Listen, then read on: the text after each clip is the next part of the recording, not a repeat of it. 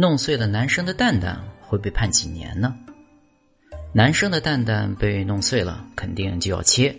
依据标准，切除一个属于轻伤，如果两个都要切除，就构成了重伤。那具体该怎么判呢？如果是故意的弄碎一个，三年以下；弄碎两个，三到十年。